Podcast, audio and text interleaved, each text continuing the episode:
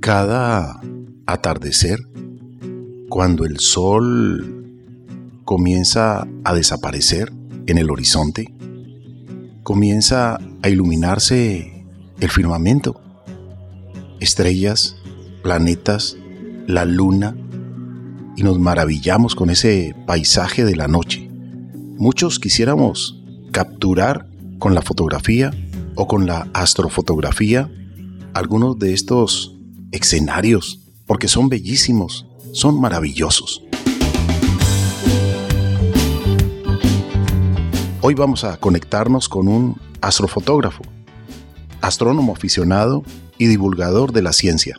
Él nos atiende desde Ciudad de México, desde Coyoacán.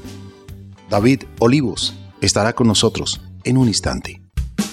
Nuestro oxígeno por todo el ar Carlos Ramírez. Nuestro oxígeno.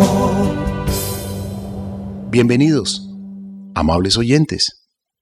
Y saludo muy astronómico, Marian. Bienvenida. Carlos Alberto, muchas gracias. Un saludo igual para usted, para todas las personas que nos escuchan. Y hoy tenemos un invitado muy especial que nos va a contar su historia desde la niñez, porque fue allí, en esa etapa de su vida, donde David recibió un regalo que cambió su destino. David, bienvenido al programa Nuestro Oxígeno. Gracias por aceptar la invitación. Para nosotros es un privilegio y más para hablar de su historia, de astrofotografía del espacio. Hola, ¿qué tal a todos? Pues nada, muchísimas gracias por esta invitación la verdad es que muy, muy contento de estar con ustedes, con su auditorio. Pues nada, aquí el, que se siente bien honrado soy yo. Ojalá que les guste pues lo que hoy, hoy vamos a estar hablando. Pues se animen a acercarse mucho más a la astronomía, a la astrofotografía, porque es súper apasionante. David, ¿dónde nació y cómo se conecta usted con ese amor por las estrellas, por la astronomía? Eh, pues mira, fue, fue cosa bien divertida porque cuando era niño, a mí me gustaba mucho, en general me gustaba la escuela, pero la astronomía llegó a un punto, no recuerdo en qué parte de la primaria exactamente, pero fue a muy temprana edad. Me gustaba mucho ver en los libros y veía la parte de planetas y demás, y era lo que más esperaba en el año. Era, me gustaba la escuela, insisto, y era de buenas calificaciones, pero me importaba sobre todo la parte de geografía cuando venía la, la parte de astronomía. Entonces yo recuerdo que venían las maquetas y estaba encantado de hacer mi maqueta y demás, pero eh, no teníamos dinero para un telescopio o algo así, no era algo costeable. Y pues tenemos esta costumbre de los Reyes Magos y yo le pedí a los Reyes varias veces mi telescopio y en algún momento llegó ese telescopio y pues nada, yo estaba feliz de tener mi telescopio chiquito y ahí andaba poniéndolo luego en las, en las noches, pero en una ocasión, eh, pues estaba solo, ¿no? No me, no, no me podían luego estar ahí apoyando a ponerlo, porque bueno, igual eh, mi mamá trabajaba y demás. Entonces me desesperé tanto que lo terminé aventando, lo cual no se debe de hacer, y rompí el, el tripiecito de mi telescopio, pues chiquito pero aún así conservo ese telescopio, fue mi primer telescopio y ahí está, con mucho amor, porque bueno, fue de lo primero que me abrió esa ventana hacia el universo. Recuerdo haber visto una estrella y nunca se me va a borrar esa imagen. Era muy brillante, seguramente debe haber sido la estrella Sirio porque era muy brillante y me fascinó muchísimo. Y también ver en, en el Zócalo de la Ciudad de México eh, a Júpiter y a Saturno también es una cosa bien divertida porque le hice un berrincho a mi mamá porque yo no quería ir en esa ocasión al Zócalo y fue de, ah, pero llévenme los telescopios. Me llevaron al telescopio y fue impactante ver a Júpiter con sus cuatro lunas. En ese entonces no recuerdo si me explicaron qué era lo que estaba viendo, porque pues básicamente lo pusieron para cobrar el estar viendo en el telescopio, pero era Júpiter con sus cuatro satélites galileanos, sus lunas, sus principales lunas, y también a Saturno. Se veía tan bonito eh, la bolita ahí con sus anillitos que me voló la cabeza. Y ya, de ahí se quedó las ganas de seguir viendo al cosmos hasta que ya después pudimos nosotros ya, ahora que ya tengo mis hijos, eh, a mi esposa, compramos un telescopio y de ahí se vino el vicio de, de estar viendo hacia allá afuera y de hacer astrofotografía y así.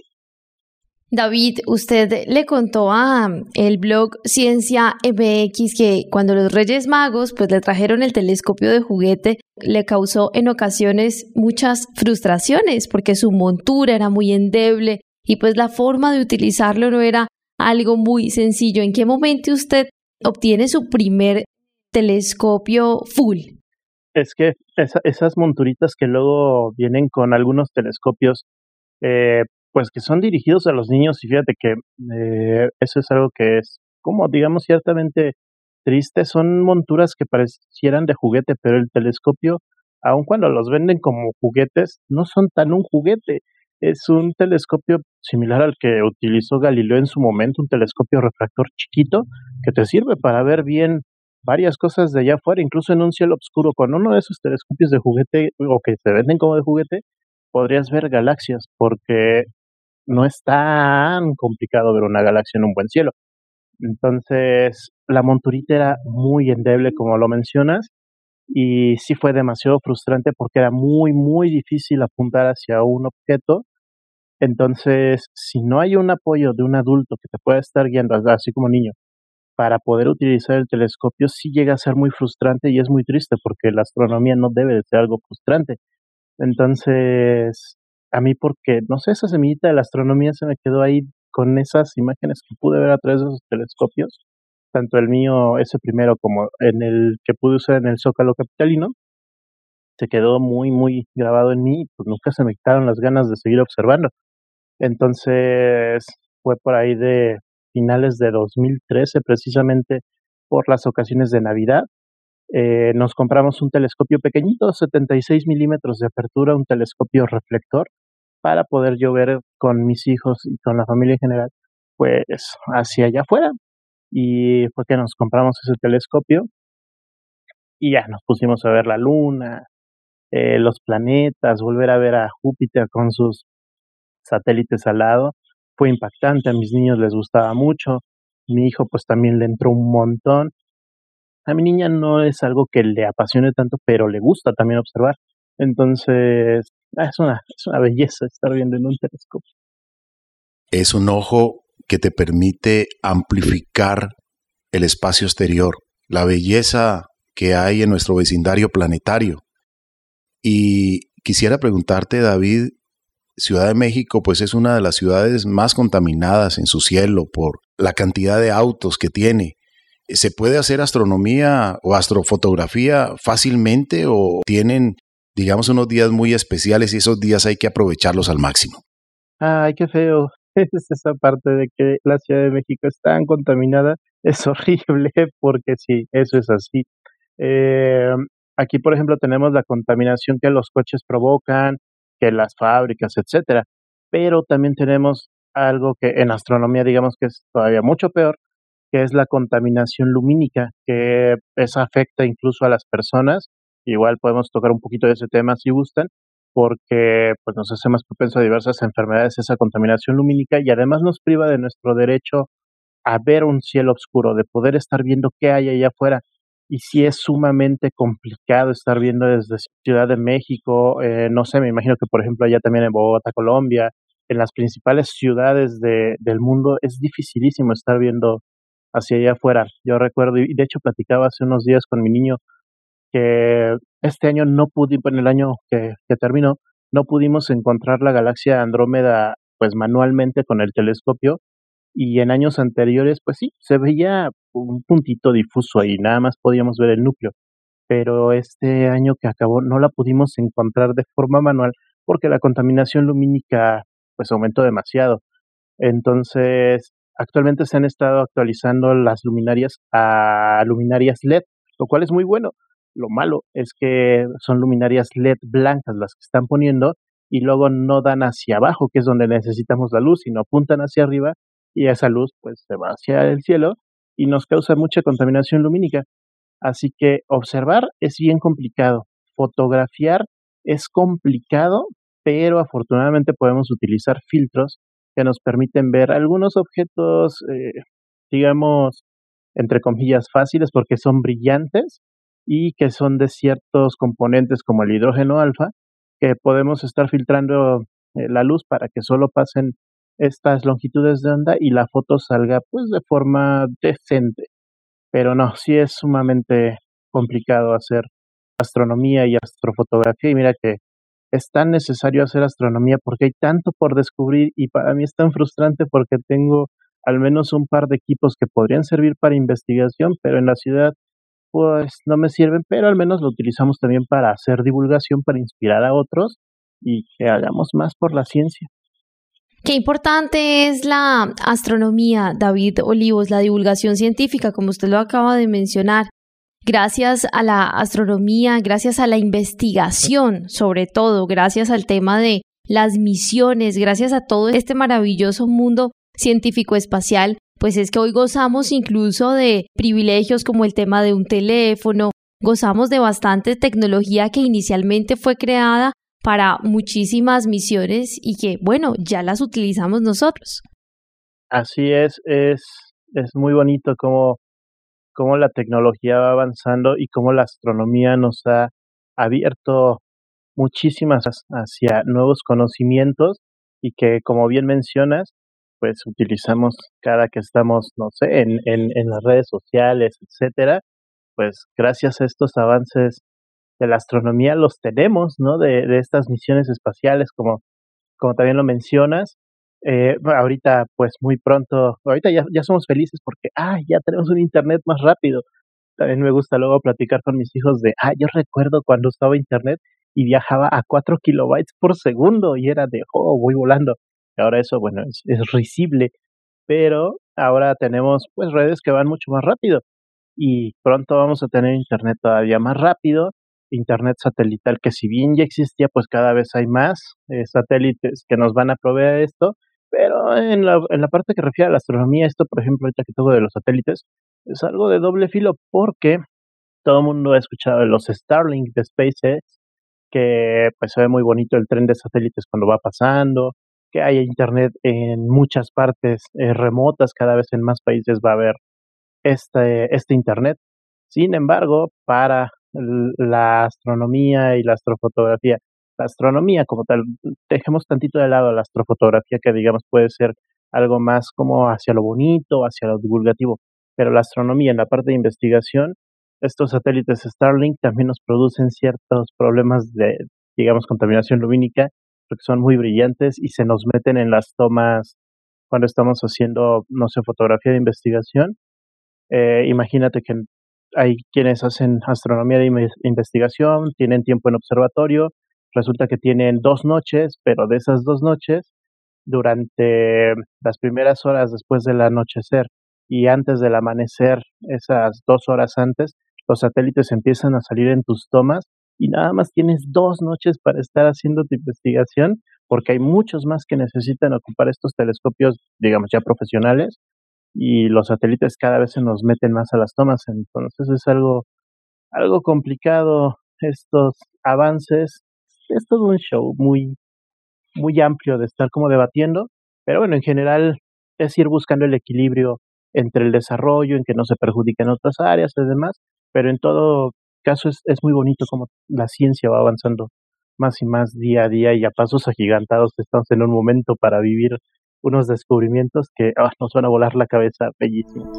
Actualmente viajamos en una nave espacial llamada Planeta Tierra. Esta ya tiene problemas de funcionamiento y hasta ahora no hay otra de repuesto a la vista. En nuestro oxígeno les invitamos a la prudencia y a la reconciliación con nuestro planeta.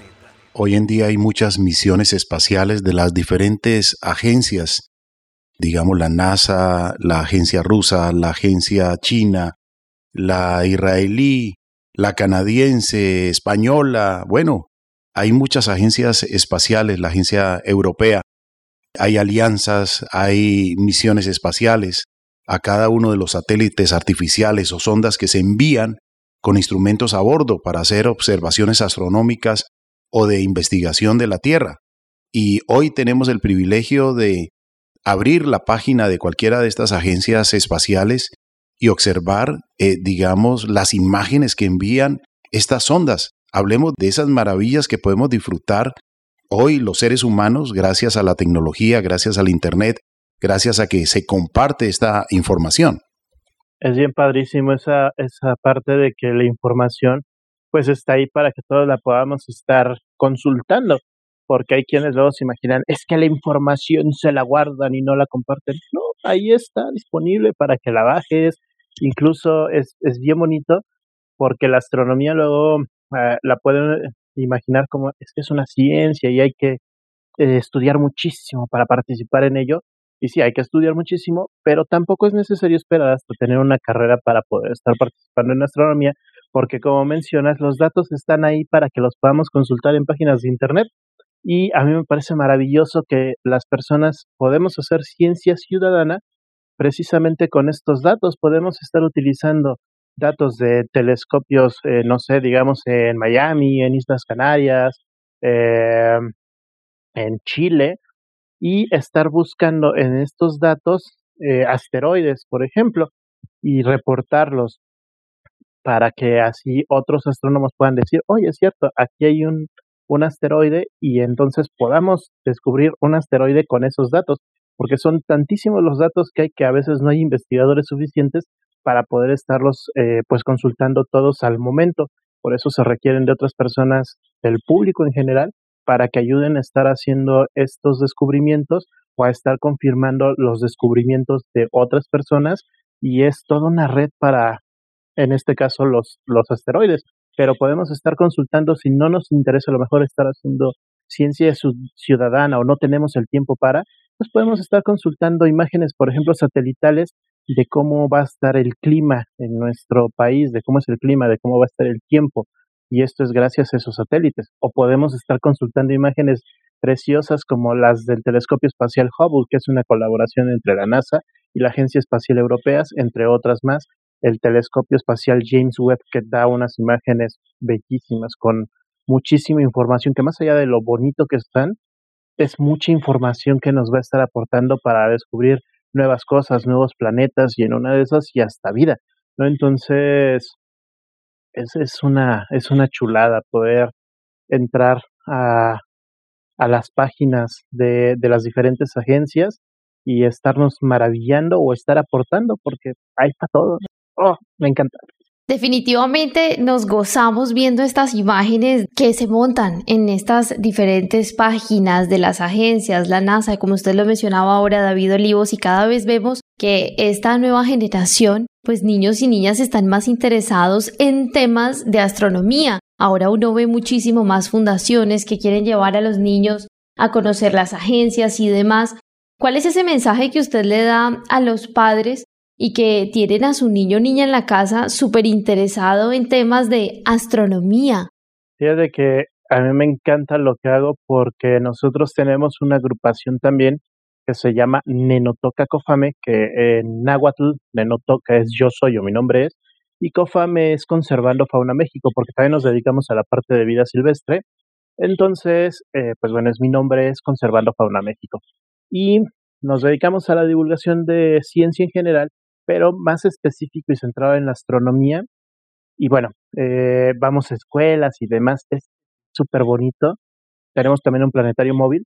Cuando entran los niños y, salen maravillados de lo que vieron, es tan gratificante. Entonces es como lo que te alimenta, ¿no? Más allá de unos ricos tacos o demás, el ver la sonrisa de los niños y cómo se maravillan es bellísimo. Cuando les das una plática me, me da mucha risa y es como, espérate, chicos, espera. Por eso estamos hablando de un tema, ¿no? De astronomía, de repente te preguntan algo y es de, pero es lo que sigue. Ah, va, va. Eh, es que yo he escuchado tal, espérame, es lo que sigue. Casi, casi te quitan el trabajo porque te la saben muy bien. O sea, los que les gusta, les gusta mucho. Y a aquellos que no habían tenido un acercamiento, si uno se los da de un modo, digamos, a su edad, de un modo apropiado, les encanta la astronomía porque es, es bien bonita y la ciencia en general, porque al final, pues en ciencia pues eres como un niño ya en un adulto y siempre estás ahí jugando de ¿y por qué? ¿y por qué? Entonces es buenísimo. Y por ejemplo con los papás nos ha tocado situaciones, ¿no? Y situaciones en las que les hemos dicho, ah, oye, es que fíjate que tu chico tiene mucho talento, le está gustando, pues te lo puedes traer con nosotros para que pueda pues estar observando y adentrándose un poco más y no te vamos a cobrar, ¿no? Porque el fin no es estar como enriqueciéndose, si bien no, no le puedo pagar a la señora de los tacos con, con amor a la astronomía, pero tampoco es estar para todo cobrar y cobrar. Entonces les hemos dicho eso, pero no los traen. No hay como ese apoyo en ocasiones a los niños por diversas situaciones, ¿no? A lo mejor el tiempo que no tienen o porque no hay un interés del papá para apoyarlos. Entonces, sea cual sea el caso y, y la razón por la que hay, pues sí es bien importante apoyar a los niños en aquello que les apasiona y no estar como en el hecho de, es que tú tienes que ser abogado, tú tienes que ser doctor porque así fue mi papá. Y el de, no, tiene que ser, que bueno, eh, para empezar los niños ya son algo, pero deben de estudiar y estudiar lo que ellos quieran para ser felices y entonces aportar. Entonces, a mí el mensaje que siempre les damos es dejen a los niños que, que se acerquen a la astronomía, que pregunten y en general a lo que les guste, ¿no? Que, que se desarrollen para ser felices y van a aportar con ello algo a la sociedad que me parece que es lo, más importante y en las escuelas pues también que, que apoyen mucho a la niñez porque bueno también los detallitos en algunas escuelas que tampoco es que les interese mucho la astronomía porque es ciencia y a veces no es no es como lo lo más digamos eh, rockstar en los medios o en la sociedad en general cuando debería de ser porque es bellísimo es súper entretenido no es aburrido se la pasa uno pero bonito entonces, no sé, hay que apoyar mucho a las niñez, es, bien importante porque hay un buen de talento y de ánimo en los niños. Hace algunos días tuvimos una experiencia con los integrantes de este programa, Nuestro Oxígeno, y estuvimos con cuatro colegios que tenían una transmisión con la NASA, directamente con la doctora Adriana Ocampo Uría, que desde los Estados Unidos, desde Cabo Cañaveral, pues ella iba a hablarles sobre la misión Lucy. Todo un equipo gigantesco de estudiantes, todos muy interesados en los temas del espacio. Me llamó la atención que cuando la doctora Adriana Ocampo formuló algunas preguntas sobre las misiones, había niños que conocían muy bien las misiones, cuál era el viaje, cómo se llamaba la sonda, qué trajo a la Tierra, o sea, muy conectados con los temas del espacio, David, creo que eso está ocurriendo en los jóvenes. Gracias a la tecnología, pues acceden a la información de las agencias espaciales, pueden seguir la información de primera mano, se maravillan con las fotografías de nuestro espacio exterior, de las nebulosas, de la formación de estrellas, de planetas, de todas estas historias que suben los astronautas en el espacio, en la estación espacial, toda esa conexión tan maravillosa y tan fácil que se puede lograr hoy. Es, es la onda y es algo padrísimo, es algo muy bueno que esto efectivamente sucede, esta conectividad que tenemos cada vez más entre el mundo e incluso e, es que es una locura, o sea, cuando íbamos a imaginar nosotros de niños que íbamos a estar hablando con alguien que esté en el espacio y, y eso ahorita, esperemos, no sé, en unos años cuando los niños que ahorita van en el preescolar, cuando tengan nuestra edad, a lo mejor van a estar con gente que esté en Marte. Y es una, o sea, a mí me vuela la cabeza pensar en eso. Entonces, qué padrísimo que pudieron tener esta conexión con, con una persona que está trabajando, por ejemplo, directo con el proyecto Lucy. Podemos luego estar hablando también, por ejemplo, con las personas que están en la Estación Espacial Internacional. un amigo que les estuvo escribiendo y pidiendo que hicieran una foto de México sobre su escuela y en efecto uno de los astronautas de la Estación Espacial Internacional vio su comentario y tomaron una foto de México hacia más o menos la zona donde está la escuela. Digo, es una foto, digamos, de un campo muy amplio, se ve mucho más que la Ciudad de México y el centro del país, pero el punto es que hicieron la foto porque este amigo estaba ahí pidiendo la foto en internet con los astronautas. Entonces, qué, qué bonito es podernos estar conectando gracias al Internet y a las tecnologías con tantísimas personas que nos pueden estar aportando tanto e inspirando muchas cosas, porque no sé si usted está en espacio inspirador, seguro que sí, y a su auditorio también. Estar hablando con un astronauta, con alguien que está allá afuera a, a 400 kilómetros de altura orbitando a nuestro planeta y dándole una vuelta cada hora y media, es una cosa, insisto, cuando en el kinder que íbamos a estar imaginando hablar con personas que están allá. Es muy padre. Así es, David Olivos, es un privilegio tener la astronomía, trabajar en divulgación científica y gracias también a las redes, al Internet, que hoy vemos que hay canales dedicados a esto, a dar información veraz y cada vez pues llega esta información a todo tipo de personas. Vamos a continuar reflexionando acerca de este tema con David Olivos, astrofotógrafo, divulgador científico, astrónomo aficionado, programador y divulgador de fauna silvestre después de una breve pausa. Si la espera se hace larga, no se queje. Hay que ser parte del cambio, no se queje. El problema no es eterno, no se queje. Siempre hay una solución. Piense mejor y actúe. Haga parte del cambio y no se queje.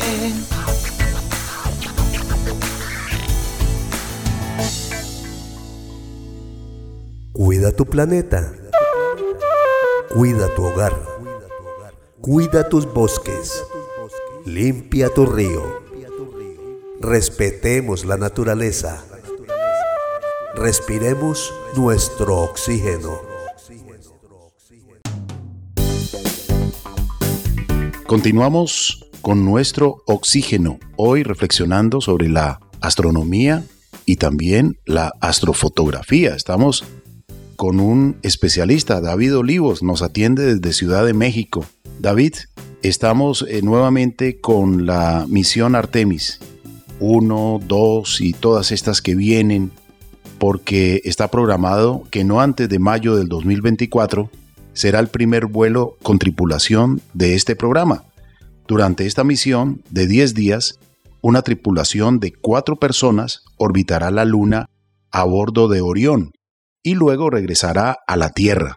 La misión se asemeja al vuelo de diciembre de 1968 que recordamos quienes tuvimos la oportunidad de estar frente a la pantalla. Fue una transmisión mundial del Apolo 8 y realmente pues es fascinante. Nuevamente las nuevas generaciones estarán disfrutando de esa información ahora con más nitidez, con imágenes, con color, realmente la tecnología nos brinda muchas maravillas. Hablemos un poco de, esta misión Artemis, David. Claro, fíjate que es algo que, pues no sé, cuando hace algunos años este, entraba más de lleno a la astronomía, eh, pues, ay, es que ya, ya no vimos, no, no nos tocó ver cuando, cuando el hombre llegó a la luna y demás, pero nos va a tocar ver que vuelvan a la luna, que es, es muy padre que, que la ciencia cada vez se abre más a todos, como debió de haber sido siempre desde hace cientos de años, que, que a las mujeres se les había cerrado el, la entrada a la ciencia o se les había quitado el nombre cuando aportaban muchísimo la ciencia, y ahora pues también una mujer irá a la luna con esta misión Artemis y debe de ser ya lo común, no tendríamos que estar mencionando, va a ir una mujer porque pues debería ser común, pero va a ir una mujer y esto es excelente porque va a ir para allá, va a ir a la luna. Y esta cápsula Orión, yo me acuerdo que hace algunos años fue en 2014, si no me, equivoco, 2014, 2015, no, no tengo cierta la fecha ahorita. Aquí en la Ciudad de México tuvimos una exposición de ciencia en el Zócalo Capitalino y justo ahí había un espacio donde estaba la NASA. Estaban personas de la NASA, nos estaban platicando cómo ser astronauta, eh, de los requisitos que hay y, demás y justo estaban hablando de la cápsula Orión, nos regalaron hasta unos stickers de, de la cápsula Orión. Y empezamos a imaginar, oh, imagínate cuando esa cosa eh, pues ya esté en preparación o ya se va a ir a la luna y pues bueno, ya se hizo el primer vuelo de prueba del SLS, del Space Launch System, que es eh, pues el cohete que en este momento es el más poderoso del mundo, lo era el Falcon Heavy hace algunos meses, de SpaceX, pero bueno, ahora es el SLS y nos volverá a llevar a la humanidad a la Luna. Van a estar orbitando y es que hay un plan mucho más grande que solamente ir a la Luna por el motivo que se fue antes, no por esa carrera espacial. El punto ahora es ir a la Luna, poder establecernos en la Luna, tener una base en la Luna para poder estar haciendo explotación también de los minerales de allá pero sobre todo para poder establecer una base interplanetaria que es wow, es una base más adelante interplanetaria que nos permita ir digamos, más fácilmente a lo mejor a Marte, no a las colonias que más adelante se pretendan establecer en Marte. Hay, eh, no sé, eh, tiempos muy, ah, no sé, digamos, muy, ah, fue la palabra, pero quieren ya estar en Marte en 2024 por parte de SpaceX, dudo que tengan las capacidades para hacerlo tan pronto, pero tal vez para 2026 o finales de la década ya no va a ser ir solamente con Artemis a la Luna, sino con otras misiones en la Starship, que ahora va a ser pronto el cohete más poderoso, superando al SLS, ir a Marte. Entonces vamos a estar viendo avances tan rápidos de repente. Ahorita estamos, sí, Artemis ya viene la misión a la, a la Luna, van a orbitar, regresa a la cápsula Orión y pronto va a ser de, ah, sí, no, pero ahora ya vamos a estar haciendo lanzamientos seguidos en una Starship que aterriza en la Luna, en una Starship que cada dos años vamos a poder estar mandando a Marte. Ah, no, en verdad es, es que simplemente el imaginarlo es una locura y, ojalá podamos volver a encontrarnos en su programa. Tenga yo la dicha de estar con ustedes otra vez, pero hablando de, oye, fíjate que eh, en 2023 hablábamos de que pues se acababa de lanzar la misión de prueba del SLS y ahora ya, ya tenemos a otras naves que están aterrizando en la Luna de forma constante. No sé, me, emociona muchísimo estar pensando en ello y que en una de esas alguien de, del auditorio pues sea de, ah, yo me acuerdo que los estaba escuchando y ahora soy parte de la tripulación que va a viajar dentro de un año a la Luna. Eso sería una, una locura. Y lo más probable, David Olivos, usted nos va a acompañar en este programa cuando ya eso pase de seguro. Y le quiero preguntar por esa noche de las estrellas tan especial que ustedes tuvieron a finales del 2022 con Nenotoca. Cuéntenos cómo fue la experiencia, los niños, quiénes les acompañaron, cuánto tiempo ustedes se demoraron eh, realizando esta actividad con el Comité Nacional de la Noche de las Estrellas, quiénes les apoyaron, cómo fue todo esto ¿Y qué tal fue esa noche de estrellas? Ah, llamo la noche de las estrellas. Este, es un evento que termina y ya estoy esperando el próximo, el siguiente año. Es, es una oportunidad tan bonita de llegar a tanta gente y es bien triste también porque solo se hace una vez al año. Es la fiesta más grande de la astronomía en México y en Latinoamérica, lo cual es muy padre, pero a la vez lamentable porque deberíamos de tener esta fiesta en todos lados, ¿no? Eh, que sea casi la competencia de, es que ahora lo hicimos más grande nosotros, ah, pues ahora nosotros, pero no por el fin de la competencia, sino por el fin de llegar a más gente, porque, no sé, se tiene, creo, la concepción de, de que a la gente no le interesa la ciencia. Y es que en efecto, a veces no les interesa porque no se les hace llegar de una manera que sea accesible, algo, algo que no sea una clase, porque creo que ese es el error que luego se tiene queremos hacer llegar la ciencia a las personas eh, hablándoles ya directamente de ecuaciones, eh, de cosas muy complejas y a veces las personas, si bien les puede interesar esto, a veces no están en ese, digamos, en ese momento, ¿no? E, o no tienen el tiempo para algo más complejo, es algo más digerible y la noche de las estrellas es perfecta porque hay actividades para todos, desde los más pequeñitos hasta los más grandes, hay para todos. Eh, cada vez más personas tratamos de hacer algo para acercar la astronomía incluso a las personas que no pueden ver, porque la astronomía tiene que llegar a todos. Entonces, Noche de las Estrellas es un evento que se hace en todo el país desde hace varios años, en el cual nosotros como Nenotoca participamos desde 2016, pero como eh, persona he participado desde 2014 llevando el telescopio, pero ya más adelante ya con la carpa, con diversas actividades, manualidades, observación del Sol en diferentes eh, longitudes de onda. Vemos nebulosas, galaxias, y es que con todo y contaminación, y con todo y que este año no pudimos encontrar Andrómeda manualmente, con los telescopios computarizados podemos ponerle a las personas objetos que manualmente está complicado encontrar por la contaminación, pero que ya con la computadora es mucho más fácil y utilizando algunos filtros podemos alcanzar a ver un manchoncito de Andrómeda.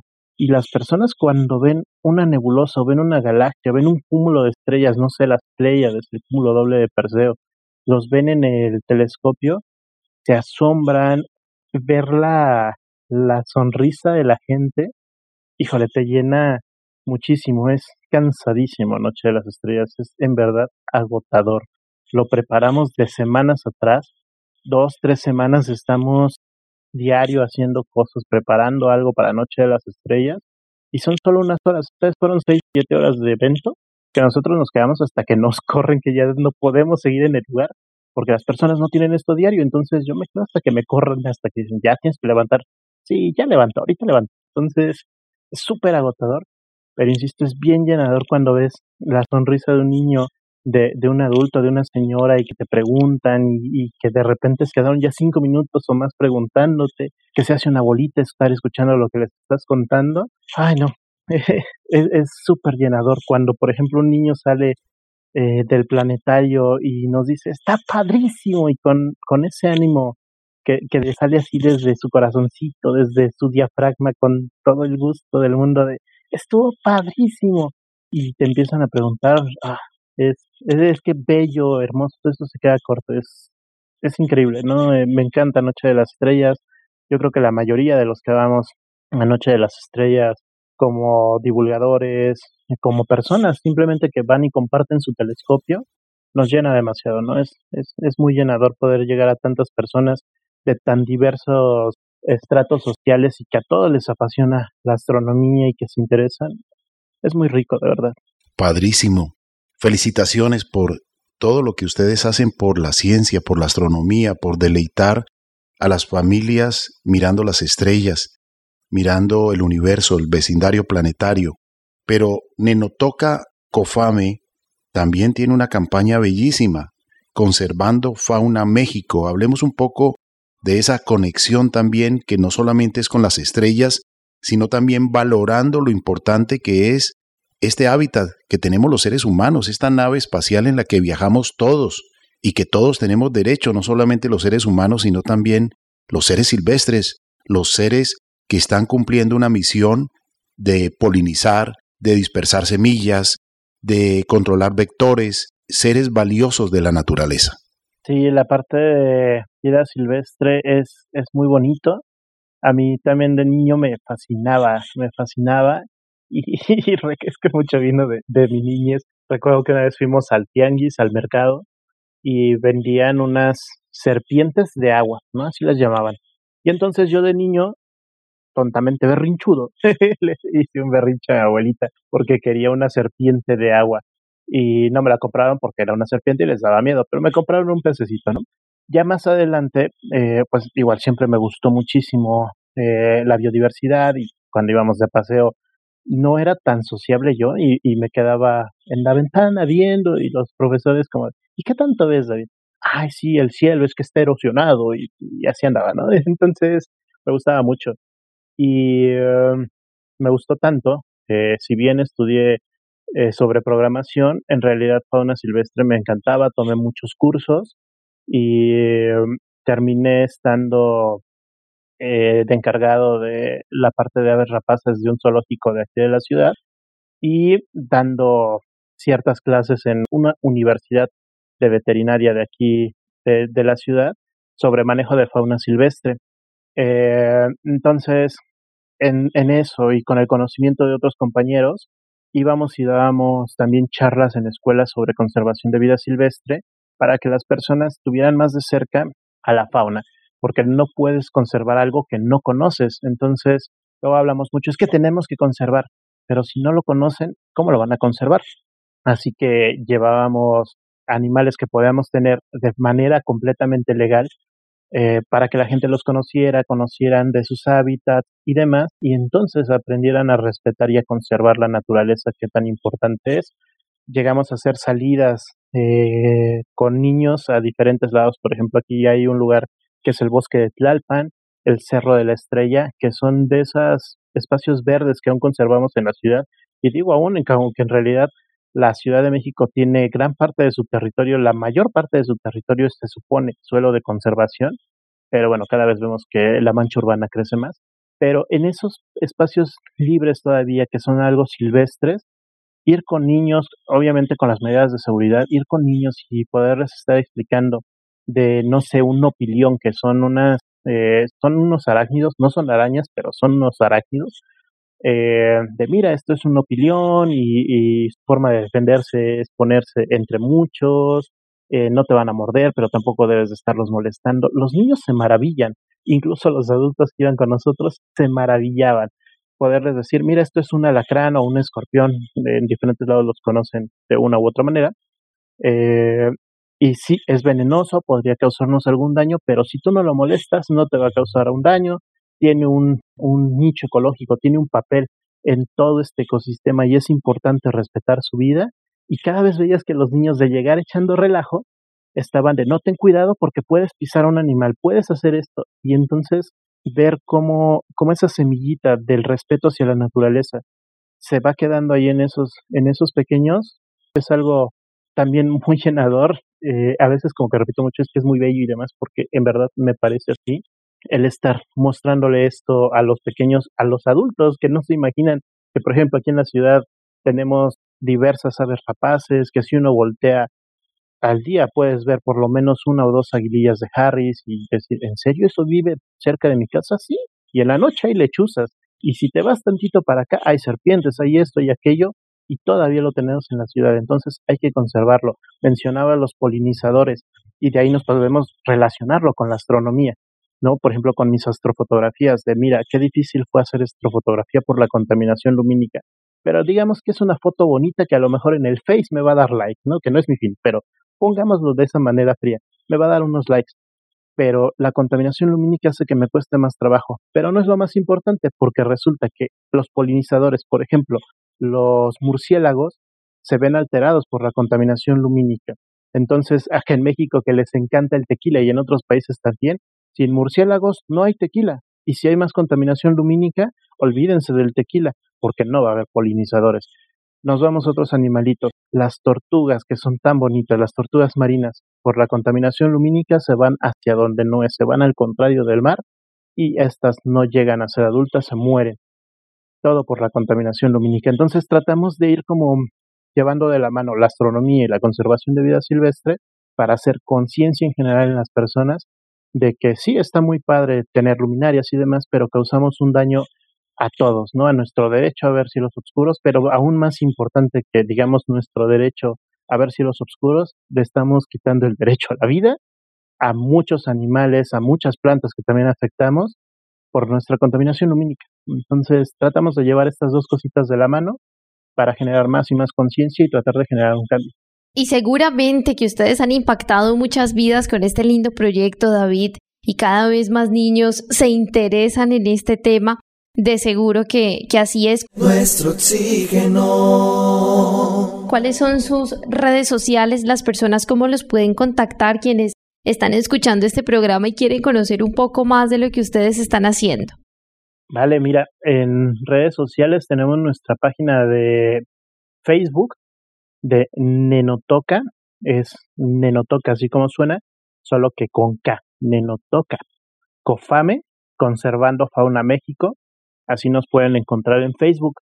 Eh, tenemos nuestra página web, es www.nenotocacofame.org, donde tenemos ahí también, por ejemplo, algunos artículos sobre ¿Quieres comprarte un telescopio? Ah, bueno, ahí les decimos cómo comprarse un telescopio. Ah, es que te lo vas a comprar usado. ¿Cómo adquirir un telescopio usado? ¿No? Para que no te vayan a vender algo que esté en mal estado. Diversas cosas también, por ejemplo, eh, sobre conservación de vida silvestre. Tenemos ahí algunos blogcitos. A veces no estamos tan activos en, en Facebook, luego estamos más en, digamos, en, en la vida real, acá afuera de las redes sociales pero procuramos y vamos a estar procurando subir más cosas ahí al Face para que puedan estar consultándolo.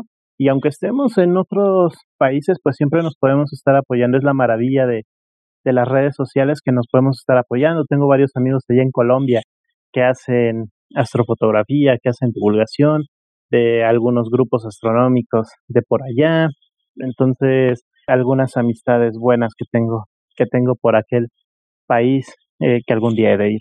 Eh, entonces, ojalá pues nos puedan estar ahí contactando y en lo que podamos estar apoyando, nosotros siempre bien gustosos. David Olivos, pues de verdad que felicitaciones por todo este gran trabajo con todo el equipo interdisciplinario en Ciudad de México, en Coyoacán, y con usted, eh, su familia que disfruta de la astrofotografía, que es tomar fotografías muy precisas a los astros, a los planetas. Hablemos un poquitico cómo puede iniciarse la gente en la astrofotografía. Alguien nos decía que hoy los celulares, hay algunos celulares que permiten, eh, digamos, llegar a tomarle fotografías a la luna muy fácilmente pero también se puede empezar con eh, binoculares y amplificar un poquitico el lente de ese binocular o comprar un telescopio que realmente pues hoy los hay muy económicos de diferentes tamaños hasta ir avanzando, ir avanzando. Hay incluso cursos de cómo hacer el telescopio. Tuve la oportunidad de hacerlo con el ingeniero Andrés Arboleda y construimos un telescopio con material reciclado y luego nos dimos cuenta que cuando se enfocaba la luna y mientras dialogábamos un ratico y volvíamos a mirar el lente, ya la luna se había corrido por el movimiento de la Tierra, por el movimiento que hay en el universo. Hablemos un poquitico de ello ya para finalizar el programa, David. Vale, sí, esto de hacer los telescopios uno mismo está, está padrísimo. Eh, hay, hay varias formas, ¿no? Podemos estar haciéndolos desde cero, estar teniendo nuestro vídeo, empezar a pulir, poner el recubrimiento para poder estar pues reflejando la luz, hacer nuestro espejo principal, el secundario, luego todo el tubo, es, es algo muy padre. A veces no se tiene tiempo, pero queremos hacer un telescopio, podemos comprar incluso desde tiendas chinas, porque pues mucho se hace desde allá, eh, podemos comprar los espejos y después nosotros hacer el tubo, hacer la montura. Yo también hago, por ejemplo, impresión 3D y ahorita estoy próximo a hacer monturas impresas en 3D que te van a permitir estar haciendo astrofotografía. Y son proyectos que están ahí en internet que cualquiera puede estar haciendo y te ahorras unos pesos, eh, porque digo, no todo el mundo tiene una impresora 3D, pero cada vez es algo que está pues más abierto a todo el mundo, que más procuramos estar eh, dando precios bajos para que las personas puedan acceder a esto entonces puedes tener tu telescopio o tu, pues sí, tu telescopio computarizado con una montura impresa en 3D por una quinta parte de lo que costaría una de marca, ¿no? Y si te haces tu telescopio, pues todavía más barato, pero igual no siempre hay el dinero para eso, ¿no? Antes de pasar a astrofotografía, lo bellísimo de hacer astronomía es que no necesitas ni de unos binoculares ni de nada. Te puedes tirar allá fuera de tu patio y estar haciendo observación y puedes estar viendo noche a noche cómo los planetas se desplazan entre las estrellas y con eso darte una idea de cómo es nuestro sistema solar, cómo se mueven alrededor del Sol los planetas. Puedes estar tratando de ver, identificar eh, constelaciones e incluso aportar a la ciencia porque hay proyectos de ciencia ciudadana en las cuales puedes estar bien, nada más con ver con tus hijos, con tu familia, cómo están las constelaciones este año y se comparan con observaciones de otras personas en otro año, ya podemos darnos una idea qué tanto incrementó la contaminación lumínica. Nada más con una actividad así. Ah, pero ¿te gusta hacer fotografía? Con tu celular. ¿Cuál? Bueno, no cualquiera, pero ya casi cualquier celular tiene la opción de larga exposición.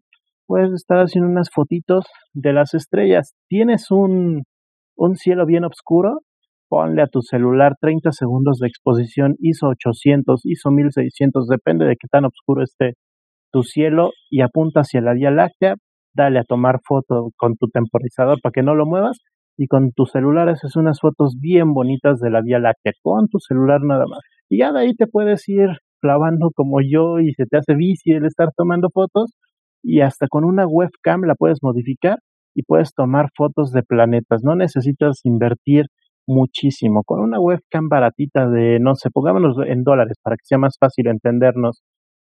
Eh, con una camarita de, ¿qué te gusta? 5 dólares, la puedes modificar y ponerla en tu telescopio que tú hiciste y ya puedes estar haciendo fotos de planetas. Y es padrísimo poder ver, por ejemplo, puedes de Júpiter hacer una foto eh, ahorita, ¿no? Suponiendo que son las 12 de la noche.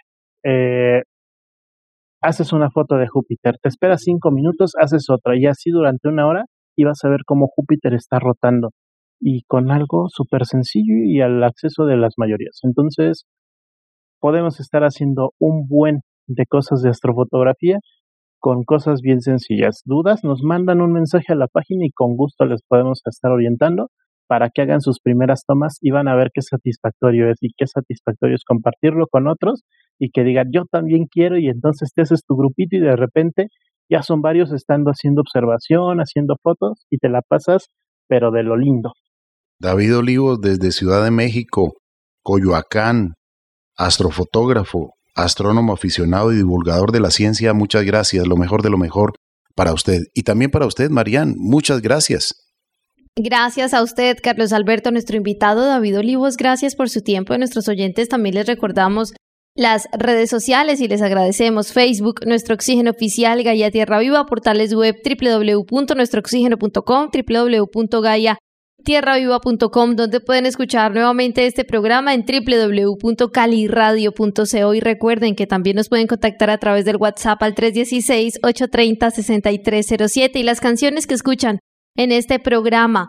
Las pueden encontrar en el canal de YouTube para vivir contento y recuerden que cada mes se hace un nuevo lanzamiento para que ustedes estén atentos. Suscríbanse. Muchas gracias, amables oyentes. En nombre de Marían Aguilar Quintero, Óscar Giraldo Ceballos, Andrés Aponte Agudelo, Juanito Mosquera, Carlos Alberto Ramírez Becerra y esta emisora Todelar. Sigamos observando las estrellas, los planetas y visitemos un observatorio astronómico o un planetario. Recibamos un poco de nociones de estos conocimientos y nos daremos cuenta que todo lo que necesitas está dentro de ti, en tu universo. Eres más fuerte de lo que crees y disfrutas de lo que viene del espacio, el sol, la luna, el universo está conectado con nosotros, también en las noches y en todo momento y en todo lugar.